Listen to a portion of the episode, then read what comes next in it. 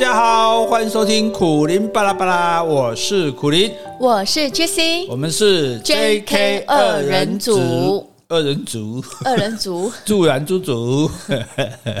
好，助燃猪组今天要讲助燃，哎，不要这样讲，那小朋友学坏了。对呀、啊，自然之子，今天那个字是有卷舌吗？字字没有啊？对呀、啊，字字才有字，自然，自然。子，嗯、好 好困难了。好，那个今天啊，这个非常特别要提醒各位，如果爸爸妈妈哈，如果你家有小朋友哈，那请他一起来听。好，我觉得这些东西对小朋友来说。其实他们应该都会很好奇啊，也应该知道。那您呢？您也应该知道哈，免得你的小孩问你的时候，你哎问那么多，呃，就自己去查哈。这我想这样就不太好了哈。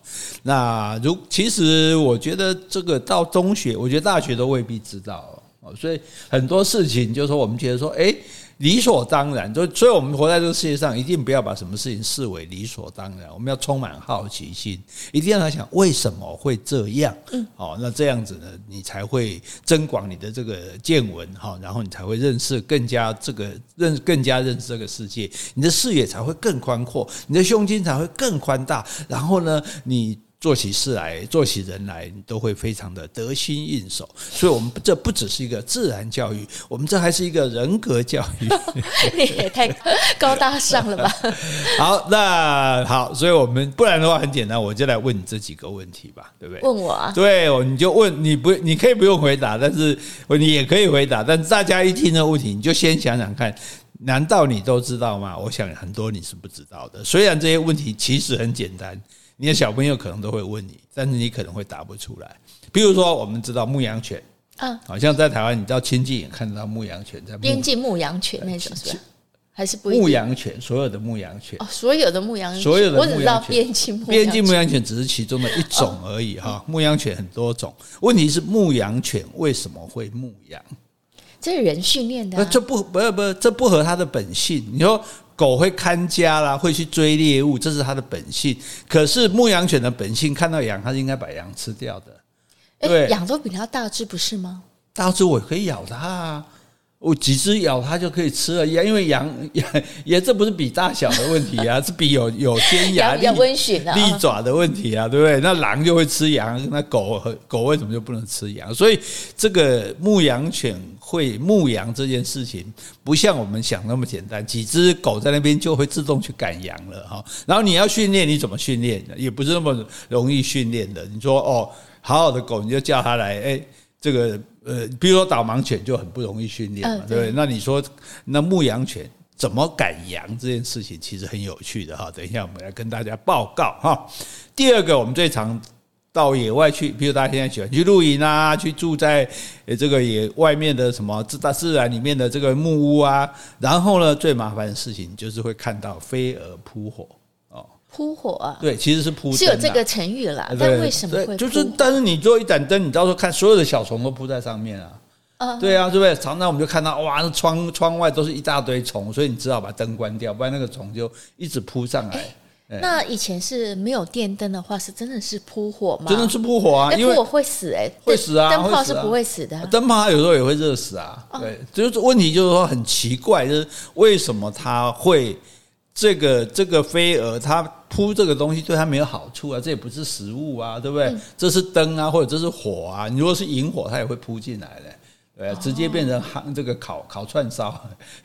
什么串烧啊？就那么小只，对，小只小只，烧了就没了。哎，我们那我们在。北京吃整串的那个小虫、蝗虫啊，什么有啊？蝗虫比较大只，飞蛾哦，蛾很大只的，蛾有很大只的，你不要以为蛾都很小只哦。哦，真的吗？对对对对，大只的蛾那个诶，翅膀蛮宽的，比你看凤蝶还大哦。对，我知道。可是翅膀的话，应该烧了就没有什么，就灰烬啊。它要身体够厚实才可以吃啊。不用不用。像蝗虫是很厚实，蝗虫没有很厚实啊，蝗虫小小只的，蚱蝗虫比较大，蚱蜢小小只也可以吃啊。对啊，好，好，重点不是在不是在讨论吃啦。讨论为什么会扑火啦？哈，第三个就是我们可能看到海龟上岸去这个生蛋嘛。啊，对。但是在生蛋的时候，它都在流眼泪啊。哎，真的吗？对，他都在流泪，所以他他他他他为什么那么难过呢？生蛋很辛苦嘛，还是说？还是说舍不得把小孩丢在这里？因为他生完蛋就要走了啊，所以这也泪腺发达。对对，这这也很有趣啊。对，为什么流泪？那第四个更简单，我们说天亮公鸡会叫嘛？哦哦哦，是。哎，这公鸡有点咳嗽哈。那问题就公鸡为什么会叫？没有没有别的动物会。一大早在那边叫的，哦，对不对？这是一个很奇怪的事情，而且叫了之后，我们就起床了啊，好像他他，我们就觉得他是为了叫我们起床。可是，呃，飞机呃不是飞机，公鸡叫跟我们起床一点关系都没有。嗯，对啊，那就问题就是他为什么会养成这个习惯？没事在那边叫，在那边吵人家。对啊，这个你看，这个几千年来的事情，大家所以小朋友，我觉得我们就不要。压抑小朋友的好奇心，因为我们觉得哦，公鸡本来就会叫嘛。可是小朋友可能会说：“爸爸，那公鸡为什么一大早就会叫啊？”哎，答不出来了。哎，那所以公鸡不会在晚上叫的？哎，基本不会，有特殊情形才会。等一下可以告诉大家。所以，所以所以你看这些事情，我们是不是能够了解是更好的哈？那第五个可能比较多人知道，蜘蛛它结网，然后。昆虫飞过去的时候会被它网粘住嘛？它会吐吃掉嘛？对，是它会去把它吃掉。那为什么蜘蛛自己不会粘住？哎，这好像上次有讲过了。对啊，它的脚是不是有什么特殊材质，所以它不会被 不会被自己的那个网黏住啊？好，所以答案没有那么单纯。好，这个我们等一下再说。哈，所以蜘蛛这个，我觉得小朋友也会问你。哎，那蜘蛛它自己怎么不会黏住呢？对，然后我们又答不出来了。你看，我们这都最基本的问题啊。那第六题就比较特别一点，就是说人会收集各种东西嘛，古董啦，对不对？这个什么什么卡片啦，或者什么球鞋啦，动物应该不会收集东西啊，因为动物就是为了吃，为了繁殖嘛。可是海獭是它会收集石头。为什么？哎，为什么？很奇怪啊！收集石头，对，石头干嘛用呢？对，送女朋友吗？我知道以前有介绍过那什么鸟啊，嗯，呃，园丁鸟啊，园丁鸟，它会收集一些那个木材，会盖房子。对对对对对，它是为了要铺做一个院院子，让母鸟看上它这样子。但是呢，海獭它是会收集石头，总不能拿石头来求爱吧？还是要啃对方，所以这也很好玩，对不对？好，再来呢，这个这个小朋友也会问你，蜜蜂，你说哎，蜜蜂去采花，去去采花蜜啊，对不对？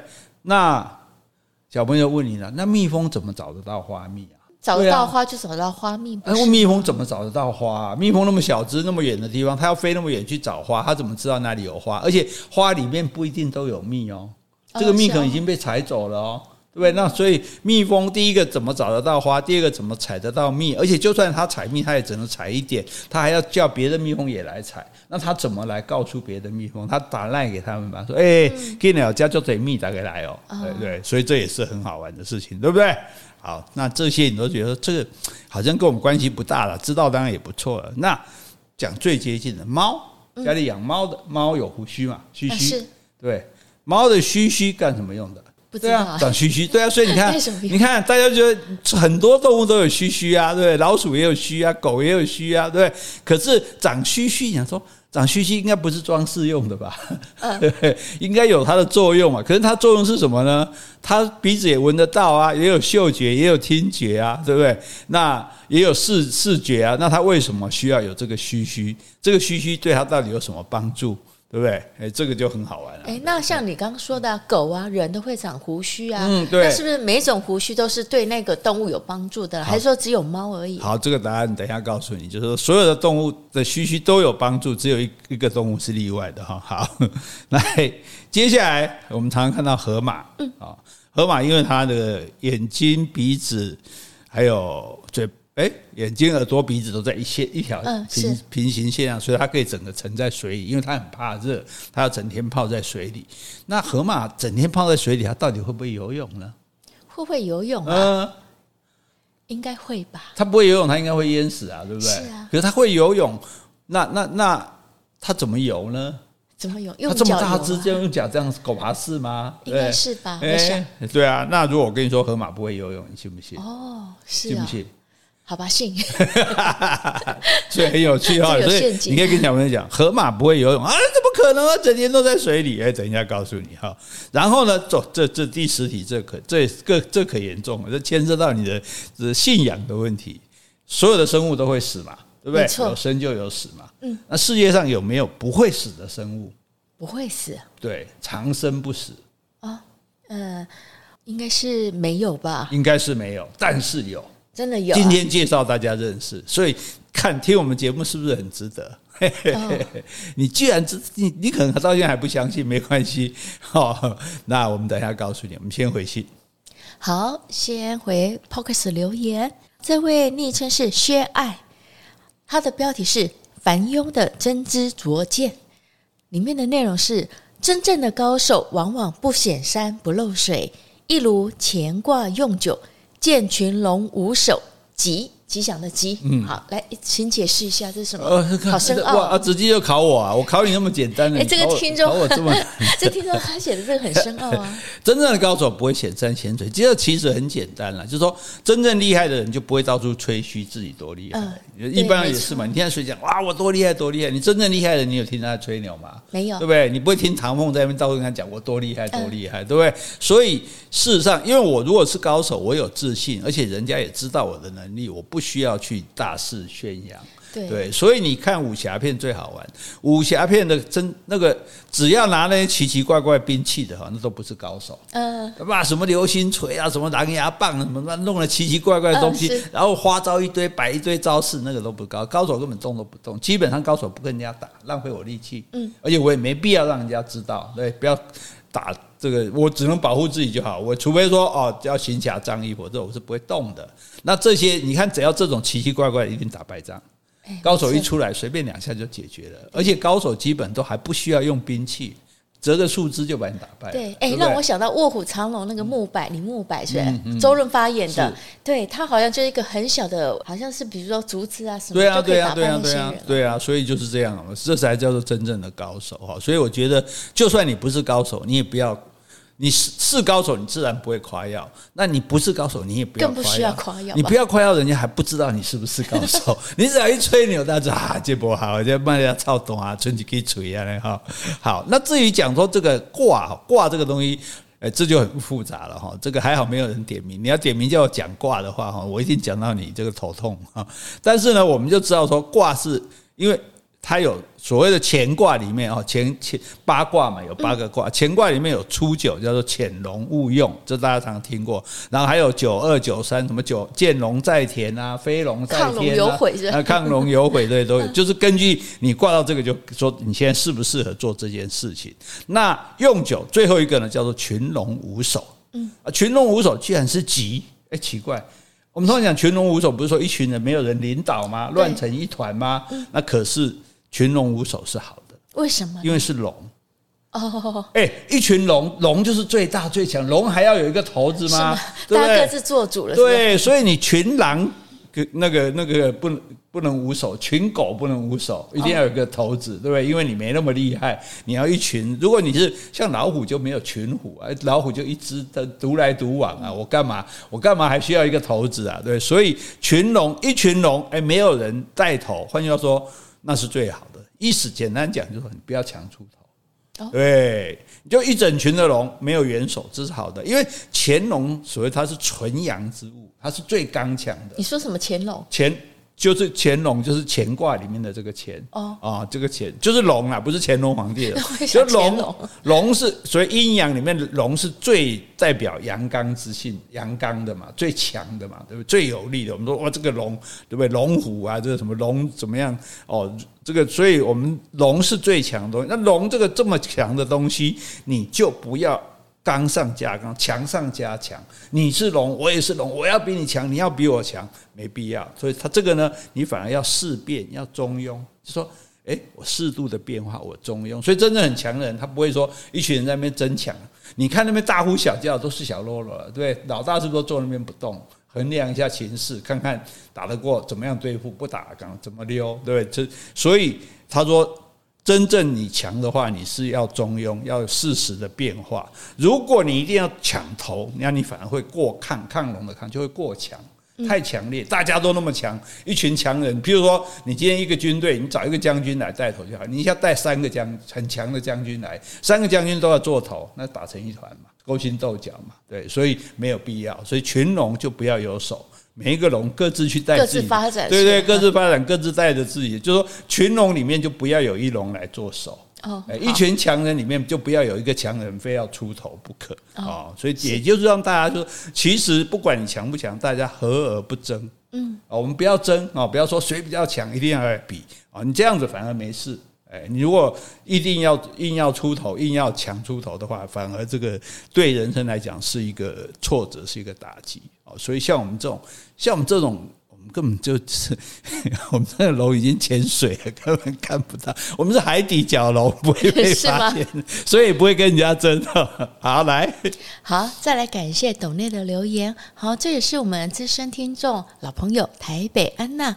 她说：“谢谢 J.K. 持续制作美好的节目，祝福 J.K. 和所有巴拉巴拉的听众圣诞快乐。”好，因为他斗内这一天呢是圣诞节，好，而且他说：“拜托去投票，报答前人流血流汗争取来的民主自由。”也祝大家新年快乐。好，我觉得这句话说得很好哈。你其实像在澳洲，如果你不投票是犯法的啊，真的？对，因为这是你公民的权利。啊，那我们当然说我们的国家比较不一样，我们说可以不去投票。你说啊，政治没有用啊，没意思啊，什么呃蓝绿一样一样烂啊？这个其实你不投票是你的权利，但是你不管政治，政治会管你。因为这些人当选的时候，他们会制定各种的政策来造成对你的影响啊，甚至包括机车要不要两段左转，对不对？甚至包括什么燃料税要课多少，所以他甚至包括说社会住宅要盖多少，都跟你有关系。所以你要去适度、适当的选择，说你觉得这个人他提出来做法，你觉得是认同的哦，或者这个人的能力、人格你认同的，你要投给他。如果你不投，没有关系。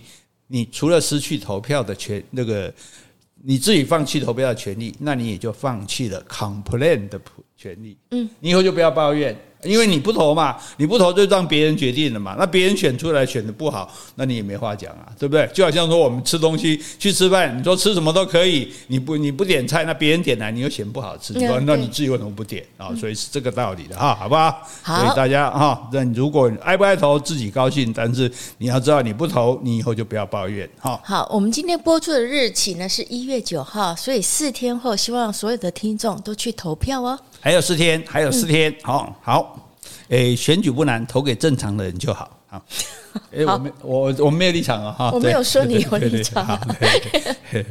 好，来，好，来开始放羊。嗯，哦，这个放羊，其实羊如果能够被放，是一件很幸福的事。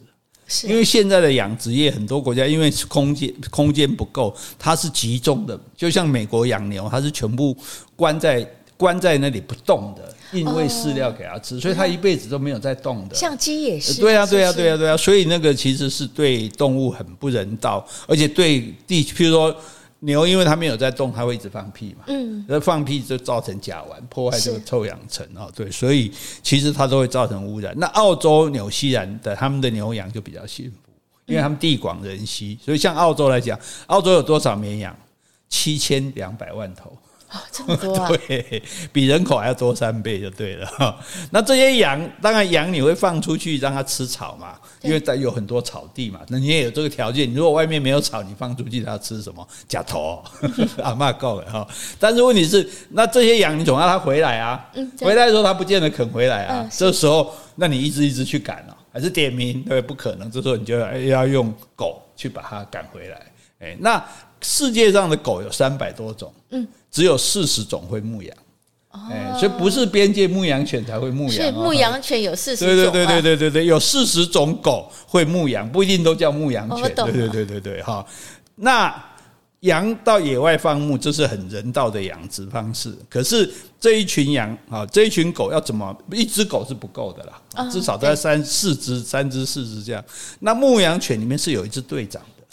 对，要他来带头的，就像拉拉那个雪橇的，有没有？那个狗也要有一只带头的。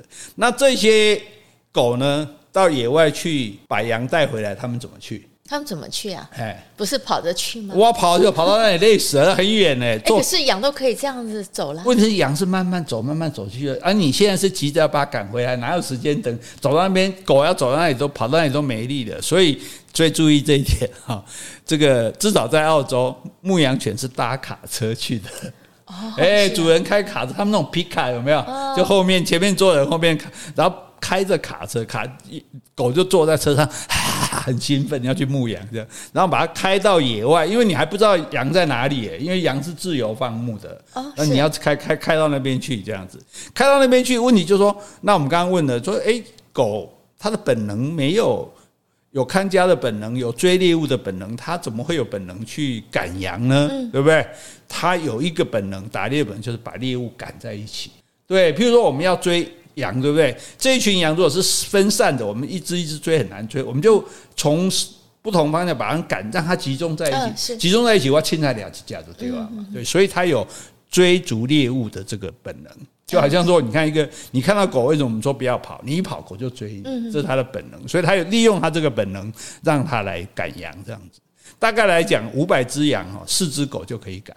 哦，是啊。那怎么赶这些羊？这些羊四散在吃草，狗呢就从不同的方向靠近。嗯，那羊是会怕狗的，因为狗是吃肉的嘛。虽然这只狗说，你说哎，我被夹里里面夹，但是羊呢，它自然的就会跟狗保持一个距离，所以它就会聚在一起。狗从四面包围，狗越来越近，那羊是不是就越来越靠近？嗯，对，就聚拢在一起就对了，这样子。那所以羊它会保持一个，所以你狗不能太近哦，太近羊会紧张，会跑掉，你又会晕倒。对对，会可能会晕倒，对，比较胆小。那如果你太远，又影响不了它，所以。这个狗还还要很聪明的保持一个距离，让那个羊就是保持，比如说保持，假设说跟它一公尺的距离，那我们是慢慢的狗靠近，这个羊就慢慢的聚拢聚在一起这样子。那其实羊它会一直往里面躲，为什么呢？为什么？那自私啊。他希望狗先吃外面的羊，先往内集中。对啊，对啊，我跑不掉，那往内，我往内钻嘛。那我往内钻，把你挤出去，那你也怕被吃啊，你也会往内钻，那是不是就越来越挤成一团了？对，所以说它就越挤越越近了，往越内缩越集中。好，那狗这时候还要注意羊的这个。整个羊群的形状最好就是一一块状嘛。那万一说有一个缺口出来的话，那就要小心，因为羊可能从这个地方跑掉。哎，所以这个时候狗就要去把它堵住。哎，假设说，哎，譬如说这个形状是一个圆形，那忽然这个地方尖出来了，那可能这个就会羊会从这个角度跑掉，那这时候狗就会赶过去把它挡住。再把它赶回原来的那个形状，这四只狗就可以了。四只就可以了。但是狗为什么会这么聪明？重点不是这里，重点是牧羊人。哦，对嘛，牧羊对训练的，但是不是训练？这个时候牧羊人要指挥，嗯，要指挥。牧羊人要吹口哨，譬如说这个羊在前进，但是我们现在要往左边啊，是那整个狗都在往左啊，对啊，才知道。那狗怎么知道要往左呢？牧羊人吹口哨，噗 一吹，那个。哦，那个声音是往对对，那个声音是往左的，狗老大就往左，其他狗就跟着往左，羊群就跟着往左。如果它一吹，咦，哦，不管是向左向右、前进、停止，都有不同的口哨。哇，哎，这个狗好聪明啊！对，这个狗很聪明，这个人也很聪明。好，那这样子前进，问题是现在前进之后，哎，譬如说前面有个桥。嗯，或者有一个门，他们都会筑一些栏，那个铁栅栏，然后中间会有一个门，那门就变得很小啊，对不对？那怎么让这么多羊这个往那个方向挤呢？这个时候狗呢就会全部在同一个方向挡住羊。哦，比如说我让它往西走，对不对？我四只狗都站东边，是，那你就不敢靠过来嘛？对对，我就慢慢把你挤啊挤啊挤啊，你就后退后退后退，退到那边没路了。那有一只羊就看，哎，这里有个桥。或者这里有个门有路，这个羊就走进去，这只羊进去，别的羊就跟着进去，哎，就全部都进去了，这样子啊，所以它是非常有趣的。它它它一只羊找到入口，其他就全部跟着进去，那好就过桥了啊，或者就进门了，最后一直赶到羊舍，羊舍的门口，然后一只一只的把它把它塞进去，就类似把它塞进去的那种感觉就对了。所以这个整个。狗赶羊的这个过程其实是非常有趣的，而且是非常需要用脑筋的。这样，哎，等于说牧羊人跟狗要配合的好，而且羊群也知道说应该往哪边走。羊群他都不知道，羊群狗他是被迫的，被迫。对，我反正我们四个围着你就往，把你往哪个方向推，你就往哪个方向推，叫你挤挤到没路，你就从那边钻过去，这样子。而且呢，你说挤到没路，他们也要依序走，而且不会拥挤到这样阻塞啊。就所以所以所以这时候狗就很聪明，狗你不能压力太大，压力太大大家争先恐后。对，你狗就狗就要停住，让它慢慢走。嗯，哎，慢慢走走走，都走过去，你再过来这样子。所以这个都主要是人的这个控制。好，那有一点跟这个赶羊很好玩的，我们去我们去机场做。这个运行李对不对？行李在输送带上这样子输送，有的要转巴黎，有的要转阿姆斯特丹，有的要转东京，这些行李怎么知道往那条轨道走？嗯。它不是有一个感应吗？对，那个感应，那这个感应，这个东西是谁最先想到？是纽西兰的牧羊人先想到的。对，因为我的羊赶回来，我不同年龄或者不同品种羊，我要让它进不同的那个，嗯，不同的栅栏，栅栏。对，但是羊自己不会选啊，那我也不会挑啊，是我也不能在那边一只一只指指指挥它，所以在它就身上放晶片，让它能够感应。嗯，所以也就是说，我这只羊我是。A 门的，我走到 A 的时候，A 门会开，其他门关着，那我就只好往 A 门走。然后另外一只是往 B 门的，我走到 B 那 B 门会开，我就往 B 走。对，是他们最早发明这个东西，后来航空公司才说，哎，这一招我们用来送行李不错哦，哎，所以才行李才会有这种方式啊。所以这个是题外话，很有趣的哈。好，这是赶狗的事情啊，赶羊吧，不是赶狗，狗赶羊哈。第二个飞蛾扑火哈。蛾一般来讲长得没有蝴蝶那么漂亮啊，对，所以有人说它是蝴蝶的穷亲戚啊，是，或者说是丑丫头，人家是漂亮起来，它是丑丫头。其实蛾比这个蝴蝶更多，嗯，因为数量吗？对对，那为什么？因为晚上开的花更多哦，晚上开的花，那晚上的虫子就比较多，所以蛾就是晚上出来抓虫子。所以这个因果关系是这么来的，因为花，因为虫子，然后因为。蛾，好，那你晚上晚上本来就看不清楚嘛。是，哎，等一下，那个蛾不是也吃花蜜吗？啊，也吃花蜜啊，然后也抓虫，也吃，也有吃虫子这样。那问题就是说，是晚上是看不清楚啊，看不清楚，你打扮那么漂亮干嘛？对不对？那蛾本身就不漂亮。对，所以啊，所以蛾不漂亮，不是它不爱漂亮，是它不需要漂亮。是，哎，对对对。那问题就是它为什么会去铺这个灯呢？哈，因为你在晚上你要要有导航啊。晚上既然看不清楚，一片黑气，你用什么导航？基本上他习惯用月光来导航。哦，对，那他身上有很敏锐的感光器。嗯，那天空是比较亮的嘛，有月光有星光，地面比较暗的嘛，所以他就透过月光的角度来保持直线飞行。嗯，比如说上面是亮的，下面是暗的，那我这样飞，我就知道我保离地面保持多少，我就可以保持我这个这个高度这样子。好，那可是。以前没有灯嘛，所以蛾没这个问题。后来人类出现了，开始有灯，那对他来讲，他那么小一只，他看所有的灯都像月亮。嗯，所以它有趋光性。对对对对，所以他看到那个灯，他以为哦，这是月亮。好，那我就，而且蛾他看得见蓝紫色的光。嗯，那蓝紫色的光就是有食物的。花花上面有蓝紫光，它就是有花蜜。其实我们人看不到那个蓝紫光。对对对对对，等一下我们讲蜜蜂的时候会讲得更清楚一点。所以它。就会跟着，所以他是以为我照着这个光过去就可以找到食物，所以他就扑到那个灯上面，叫空空弄这些掏开昏昏，哦哦，按那没看着加米加这样。所以其实暖色的光，暖色的 LED 光，他就看不到。哦，对，他就感受不到黄色或橘色的光。所以如果你觉得说啊。这个假设你在外面有个别墅，或者你们家在乡下，常常有这些虫子扑到你的灯上面，很简单，你把屋外的灯泡换成黄色的就好了。哦，这样就飞蛾就不会来了。对对，蛾就不会来，所有的虫都不会来了，然后你就不会害死它了。对，所以其实这个是很简单的一个维护它的方式。那所以飞蛾扑火是他以为那个光是月亮，然后他看到这个光，它是来找食物，所以才会扑到这上面来这样子。所以重点就是它趋光性。对对对，所以像很。很多现在在国外很多国家公园，它没有路灯，它只有地上的灯，地面灯也是向下照的，这样就不会有光害。对，而且飞蛾也不会扑火扑到地地上，对，所以整个就可以维护这个环境了哈。好，这是飞蛾扑火，再来海龟妈妈永远在流眼泪。海龟妈妈为什么流泪呢？因为。哎，很可怜的，它生完蛋就走了。然后呢你看小海龟孵出来，是不是一只一只都要往海爬？然后呢，就很多水鸟啊、螃蟹就来吃它们啊，对。所以妈妈想到孩子这不幸的命运，不知道这几几百个蛋能够活几只，所以她不由得就流下了悲伤的眼泪。你太女人化了吧？我以为你说我女人化了。好，那海龟的眼泪非常咸，比人的眼泪咸十倍。哦，是哎，吗？我们的眼睛也是咸，眼泪是咸的，嗯对不对但是它比我们咸十倍，甚至它连比海水都还咸两倍。哇塞，对它应该跟死海有的比了。对，那为什么呢？因为它要去除身体里面的盐分。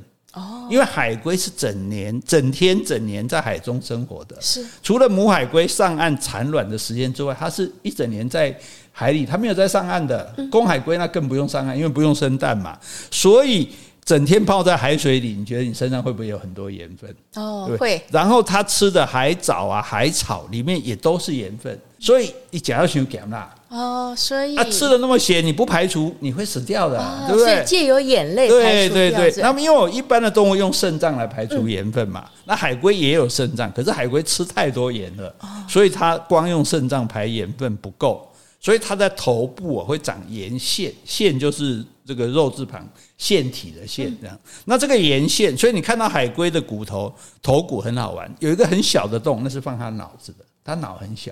对啊，嗯，你说再说一次什么？放它海龟海龟的头的骨头，骨头它有一个很小的洞，那是放脑子。我们看不到吧？就是在里面吗？还没有打那个死的啊！你看看尸体，当然看标本啊。对，它不是直接看。那标本看海龟的这个骨头的标本有一个小洞，小洞是放它的脑子的。对，在他的头部吗？在他的头部，因为他脑很小。哎，那可是他另外有两个大洞，比脑子还大。哦，这两个大洞是什么？就是放这个盐腺的。哦，这个东西干嘛用呢？它过滤血液里面多余的盐分。嗯，对，所以它只要盐分多了，它就在这个地方过滤。过滤之后。就从眼睛流出来，哦，从头部那两个洞，对对对对，左右各一个洞，那里面把这个盐分把它弄出来之后，就顺着它的眼泪流出来，嗯，所以它会不停的在流泪，所以看到海龟流泪，你不用安慰它，它在排除盐分，对对对，它在排除盐分，它不流它会死的哈。好，如果大家以后有机会怎么看绿蜥龟啊、赤蜥龟排这个生蛋的时候，可以顺便看一下它的眼泪哈。那另外我们也讲鳄鱼的眼泪，嗯。鳄鱼流眼泪的时候，为了说，哎呀，它要吃一种动物的时候流眼泪，假装同情它，所以我们就讲那种没良心的人流的眼泪叫鳄鱼的眼泪，其实不是，这个也是冤枉的。鳄鱼流眼泪，鳄鱼整个整整只都在水里嘛，对不对？通常不不攻击的时候，只有眼睛露出来，所以一龟缸哈弄胆狗狗干把就是大爱，所以它 眼睛。会干眼症，你知道吗？会干眼症。对对对对，所以他必须要自己分泌眼泪，是为了要润湿。好吧，就等于他自己点眼药水就对了，从体内自己来点眼药水。那他不会沉到水里面先沉到水里，眼睛会进水啊？对啊，进水没有关系吧？进水不好啊，对，所以所以他就用流眼泪来让眼泪保持湿润，是这个原因哈。所以跟那个没关系，那只是西方的一个成谚语而已。像像有一些蜥蜴。他沙漠里的蜥蜴，他自己觉得眼泪眼睛太干了，哦，也是干眼症啊。哎，他用舌头舔眼睛，哎，他舌头舔不到，哎，你舔一下，舔不到，舌头没那么长。如果你舔得到，我就说你是长舌妇。对，哦，所以他大家可能看过这种画面，这蜥蜴的舌头很长，可以伸来舔眼睛，也是为了要眼睛湿润哈。所以海龟流眼泪是为了要排除盐分哈，不要搞错了。然后公鸡，哦哦哦。这公鸡不太雄壮，那个公鸡是大自然的闹钟啊。你看，我们以前读孟尝君的故事啊，有有鸡鸣狗盗之徒嘛。天亮了，天还没亮，城门没开啊，因为城门守门的人是听到公鸡叫才开门嘛。对，结果就有里面就有学鸡叫的。哎，当初来做他的门客，问他会什么，他说会学鸡叫。哎，你就可以了。谁问？呃，对啊，问题是我干嘛要一个学鸡叫的人来做门客？我还要养他。结果这时候就用上了。对，哎，他说他鸡鸣狗盗之徒，他都用上了。这样，那鸡他就学鸡叫，鸡胎叫，哎，其他鸡全部跟着叫。是，其他鸡一叫，守门的就哎，可能天亮就把门打开。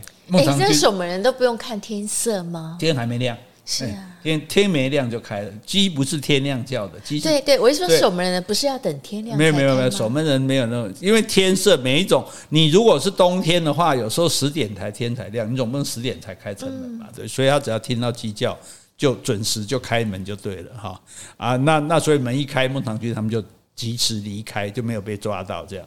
那鸡叫的声音是分贝非常高，一百分贝。哦，那很大声，一百分贝多，算相当于多大声？你在路边看到用手提子在钻地的，有没有？那个一百分贝。哎，这样是一只鸡吗？要一只鸡，对，所以这个鸡它自己叫到会不会聋耳朵聋掉？但是呢，它天生我材必有用，它内建有，它有内建一个耳塞，它耳朵那边有个软垫。所以它不会把自己震聋，啊不鸡哦哦一叫说，哎，我来听不啊，马上变聋了。所以一起大声公啊，但是又有点耳聋，不是耳聋，它是有，它是有那个 有点内建的，它有内建耳塞哈。那他这么早叫哈，不是为了叫大家起床了，谁谁管你起不起床？对，也不是人类训练他叫，他这么叫是为了抢先让大家知道我是老大。哦，是啊，哎，我先叫，我就是老大这样子，而且天亮前两小时他就有可能叫了，嗯，哎，所以他是两天亮前两小时叫的，你不要以为他是天亮才叫，所以如果是七点天亮，他五点就叫了，哎，不是天亮才叫哦，但是以前人很勤劳，鸡叫我就起来弄一弄啊，整理整理，吃个早餐，刚好天亮出去工作这样，那他越早叫的鸡地位就越高。哎，那谁都要先真的早一点叫。对啊，所以你就要比啊，你要比人家早叫，而且那我就不要睡觉啊，不要睡觉，你要有体力啊，所以差别在这里。嘿，因为而且你知道，你叫了鸡一群鸡，假如说一几只公鸡，它它是有地位的，我越早叫地位越高，地位高有什么好处？主人来撒饲料，对不对？我先吃。哦，是啊，哎，你先叫我给你倒，我我大呢。以后谁先叫，我先该倒。是是，没有谁你，对啊，我在叫你怎么倒？我是你在吃的，我的我先叫了，我的地位比你高，你不能跟我抢吃的。哎，我知道啊，但是我预防你先叫，以后如果先叫的鸡，我就先先处罚你。你只要起来比我先叫就好。对，那我怎么知道你一定会比我晚呢？所以今天来告诉你哈，因为那你说，哎，那鸡是不是根据光线？天慢慢亮了，它就叫呢，嗯，对不对？我觉得应该不是，所以就这就要有实验的精神，就把两只鸡关在这个没有阳光的室内，看它会不会叫。嗯，结果呢，那都没有光啊，看不到太阳啊，对。结果，哎，它还是一样，天亮前两小时，哦哦，就叫了。哦，生理时钟，对，它有内建的生理时钟。嗯，但公鸡大概是以二十四小时，大概差不多二十三点八小时为一天。等于说，它每隔二十三点八小时，它就会叫一次，就对了。这样子跟日出没有任何关系。好，那问题就刚刚讲，早叫晚，早叫地位高嘛，对不对？对。那我比你早叫，比你早叫，我就要比你早起来。嗯。比你早起来，我就要比你少睡。比你少睡，我就要比你身体好。所以身体最好的才能最早起床啊。嗯。所以公鸡它要做老大，它要坚持早叫。如果它今天比较晚叫，其他公鸡说：“哎。”今天没塞啊，这个家伙不行了。你看，今天怎么那么晚才叫？别的公鸡就来攻击他，挑战他。明天就换我先叫了。哎。好不好玩？哎，可是你说他的内建时间是二十三点八小时嘛？那这样我们一天有二十四小时啊，所以它这样子每天叫的时间会不太一样，会越来越早，会稍微早一点，稍微早一点，但是没有那么准确了，大致是这样子。这因为这只是找两只鸡来做实验，那别的鸡或许不是这样。但重点就我们就知道说，它是时间到，它自然会叫，跟天亮不亮没关系。它叫也不是为了叫人起床，它是为了要跟别的鸡争地位。那你要地位高，你就要比他先叫；比他先叫，你就要比他少睡；比他少睡，你就要比他健康。所以他不得不早，就算很困啊，背起来先叫起来叫，不叫的时候我无当做老大，明仔载我都袂袂当先加。好，所以这鸡的生态是很好玩的。但是有时候公鸡白天也会叫。啊，对对对，白天为什么叫呢？通常是他知道要杀它了啊。嗯。很奇怪啊！这我阿妈讲，她说：“哎，奇怪，今天讲要抬鸡啊，吼，这底下挖多啊，呢，还要鸡啊，哦，一直叫啊，表示我我有作用的，我会叫。对对对，那可能是这样，或者说很害怕，或者怎么样，就这是一个。那另外一个是母鸡会不会叫？母鸡啊，我不晓得。母鸡不会像公鸡那样叫，但母鸡也是会叫。母鸡叫，我们常常在很多公共场合、咖啡厅啊、呃车站啊都听得到啊。” 哪有那么难听？不好意思啊，这个呃，如果各对各位大妈不礼貌了，这开玩笑的哈。好，再来，我们来讲蜘蛛哦。蜘蛛丝哈比钢还要坚硬。嗯，你说蜘蛛丝那么细，怎么可能比钢硬？可是如果用相同的重量来比的话，它真的比钢还要坚硬。所以它是非常坚韧的，就所以这样一条丝拉过去，基本上不会断的。那而且它粘性也很强，非常粘。因为为什么？因为第一个它要做捆工嘛。嗯，对，抓到这个业务之后，他啪啪啪还要把它绑起来，这样子哈。你看它八只脚好处就这样。你看捆工一般捆工工人只有两只脚，蜘蛛捆工有八只脚，开玩笑。一般工人只有两只脚，两只手吧，两只手不好意思，还有八只脚，啪啪。所以你如果看那个蜘蛛在捆猎物的样子，特别的好玩哈，精彩哈。然后再来呢，它蜘蛛还有一种，它不要张到一整只，因为织网也蛮辛苦的。但是因为蜘蛛。就顺便再提一下，虽然大家可能已经知道了，蜘蛛的丝是液体哦，嗯，它没有在肚子里放那么多丝啊，没去对，所以它肚子里放的是液体，但这个液体离开嘴巴之后，因为空跟空气结合，它就变成丝了，嗯，对，所以它是变成丝，好，所以那变成这个丝之后，如果这个丝今天这个网接完没有用，怎么办？怎么办？回收啊？回收，嗯，哎，它可以把它。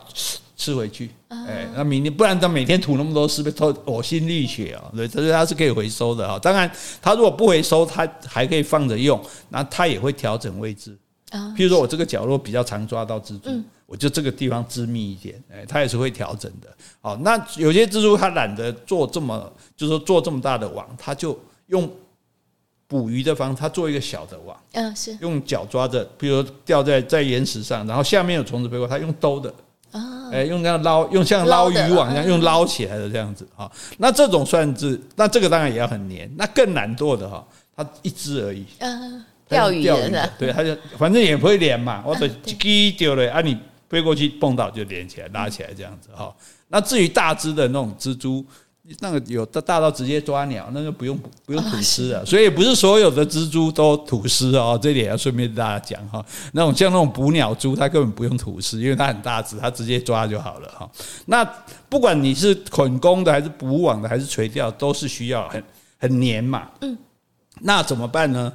那它丝还有一个，就是蜘蛛，你想它从这棵树到那棵树，它怎么过去？嗯，是对不对？它不会飞啊，蜘蛛没有翅膀呢，所以它这个时候就吐丝。它要移动了，它就吐比较轻的丝啊，这个丝就不会粘。是，那这个丝不会粘，吐出去之后，它。可能风吹，这个丝是不是就飘起来了？对，飘起来飘到对面。这个时候因为不会粘，所以它可能是哎，这个丝刚好缠住树枝，嗯，它就可以顺着这个丝荡过去啊，哎，像空中面这样荡到那棵树上去这样子，或者是说靠着它的静电，因为它上面有静电，那对方树上如果也有静电，靠着静电也会粘住。对，你说丝吗？丝对，丝也会粘住，那这个时候它就可以过去。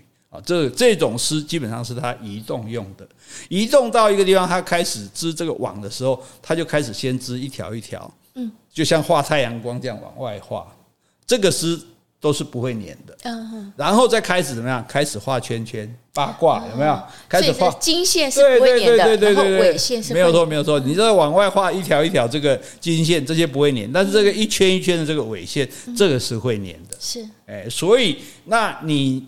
昆虫飞过来，你一定会碰到纬线嘛？对就是不不可能完全只粘在金线上，但一定会碰到一部分的尾线，一部分会粘，所以你就被粘住了。而且你粘住，如果你越挣扎，它会越紧。嗯，而且蜘蛛赶快过来，就跟帮你捆掉、捆起来了，对，帮你打包，对对，帮你打包这样子哈。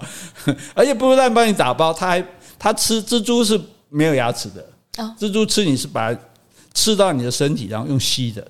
哦，对，用吸你的体液，对对，把你的身体变成奶昔，这样用吸的，把你吸完。所以它的那个昆虫的壳还在啊，是它放在原地干嘛？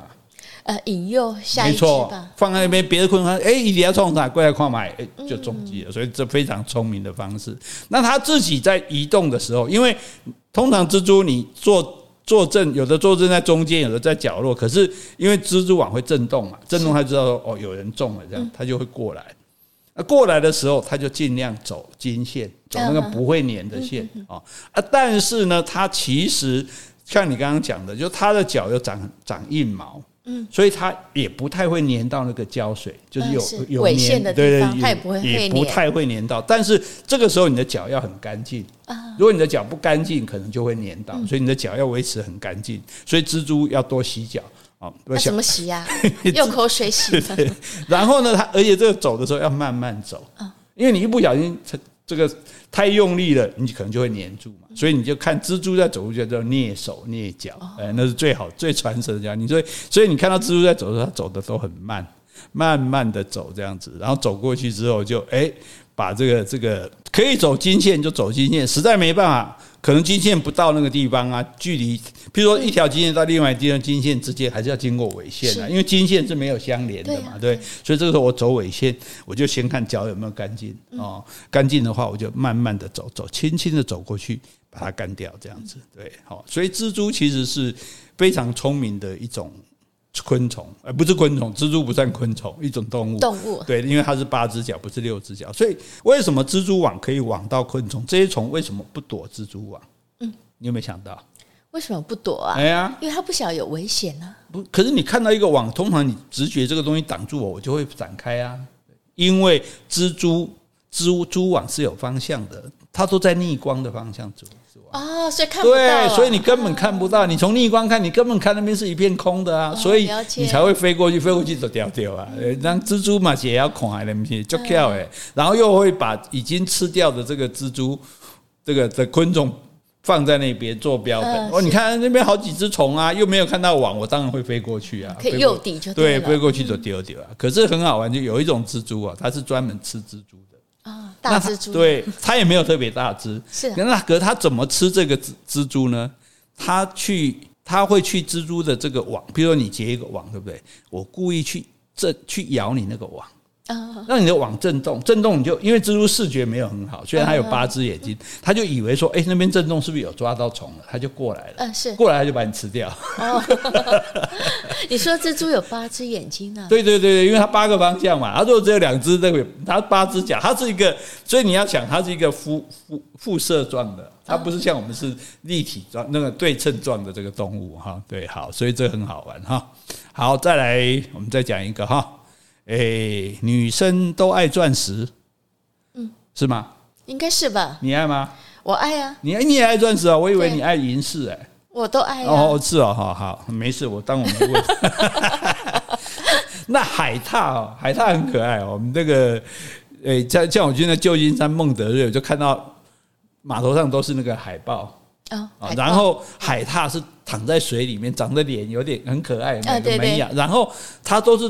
浮着，它都是仰泳的。嗯，它浮着是为什么？它因为它吃贝类，然后它肚子是做餐盘啊，对，对，它直接用肚子做餐盘。可最好玩是说，我看它，它会翻身哦，它翻一个身上来，哎、欸，那贝类还好好的，一杯冰豆呢。欸对，那怎么做到的？他应该是有把它抓住这样子。他他我也不知道。首先把它抓住。对对，先先把菜抓住，然后翻个翻个三百六十度回来，我看哎还在哦，这个很有趣哈。所以它绕一圈它也不会掉。那它最喜欢吃贝类。那海獭如果以平均来讲，它会有到三十公斤哦，蛮大只的。哎，等一下，它吃贝类是吃里面的食物，当然是吃里面，那不那个贝壳是当然不能吃壳，壳那么硬，应该没有动物是吃壳的啦。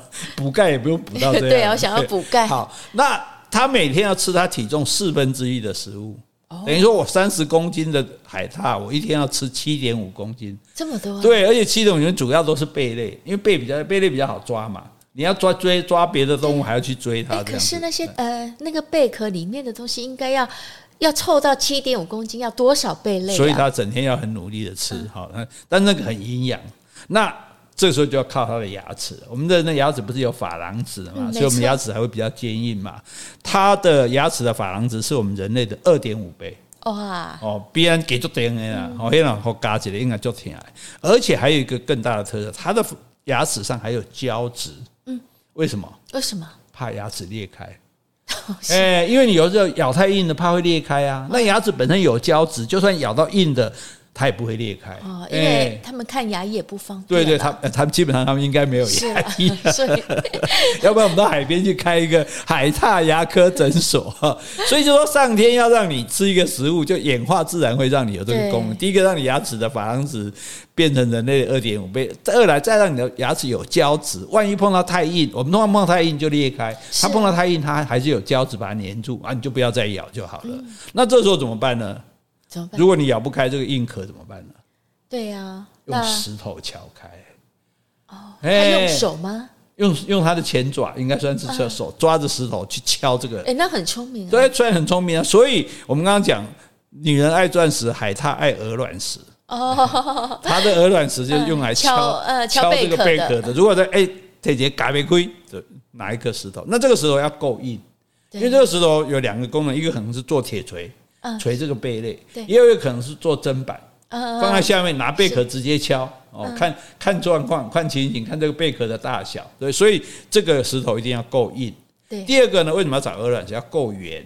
嗯。因为圆它才握得住啊。哦，你如果是方的或者尖的石头，它握不住。哎，那他的手应该要很大，可以握得住那个鹅卵石。没有很那个鹅卵石不是很大，你不要讲说鹅卵石只是那个形状，不一定都像鹅蛋那么大。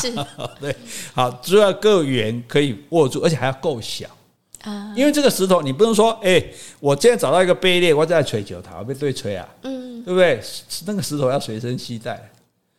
所以在他的腋下有一个小口袋。哦，真的吗？哎，这很好玩，对对，这不是那个袋鼠的袋哦，它这个口袋就是放石头用的，哎，哦，身体本身就对，身体本身就有一个凹槽凹槽式啊，也不是真正的口袋，但是就是说，哎，我现在找到，比如我现在找到这颗鹅卵石不错，我就把它放夹在对夹底下，然后开始去锤贝的，锤掉我的。扶扶起来仰卧，然后就开始咬这个贝壳。如果咬不动，我就把这石头拿出来，拱能呀，给拱亏啊，开始吃，然后再把石头放回去啊。所以非常的有趣啊，这个这个会使用工具，而且它而且它会不断的收集新的鹅卵石。为什么？他会觉得这颗可能更好用，这颗可能更硬，所以也讲你要挖九桃。你上次不是在讲人类 人挑石头会一直换吗？海獭也会挑石头一直换。哦，真可爱。对对对，改天我们有机会到这个旧金山的孟德瑞港，我们就去看这个海獭。当当海边就可以看到，非常可爱，在那边边海边给人家讲米家。而且我希望能够看到他敲那个贝壳。哦，敲我倒是还没看过这样子。下次我没有，下次我们就拿一些石头去给他。哎，不对，对，利用矿嘛，接接好用哦，接 stainless 哎，stainless。好，那也很好玩，就是除了有海獭，也有河獭。哦，哦，那河獭就是那种会有没有在河里边咬木头做水坝的那种啊？那这个河獭它是主要不是吃贝类的，所以它不用敲壳。是。可是呢，很奇怪，它也会收集鹅卵石。那做什么用啊？没有用。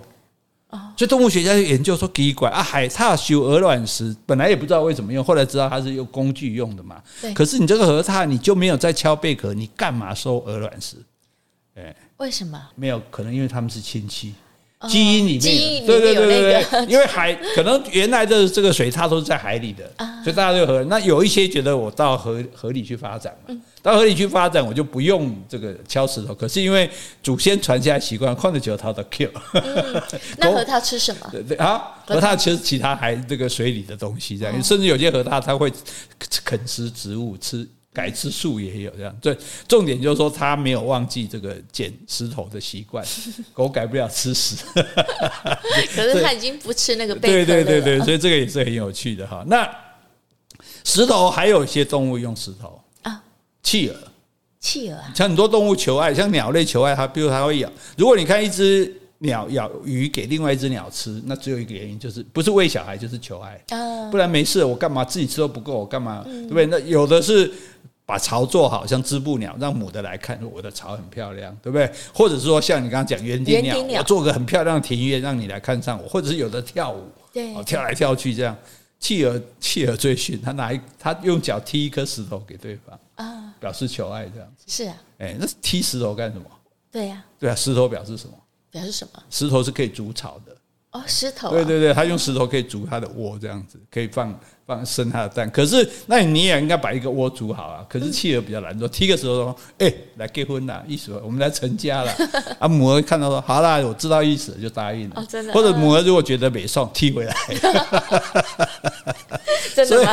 真的。所以你看，大自然是很有趣。你看，害我们都讲不完，十个才讲了六个哈。但是我相信哈，这个大家听了一定很开心，也很有意思。那尤其小朋友一边听一边可能哈哈笑。我相信那个我们的小。小恩跟嗯小巴拉哎不是还小恩跟他的妈妈嗯小红豆、呃、对小恩跟小红豆还有小巴拉，希望你们都听得很开心。哎、欸，那我们下一集还要再录一次吗？还有四个没讲的，是就再找两再逗啊逗逗逗我搞啊，反正的一定要讲到大家开心为止。哦、对，好，我们今天就讲到这里。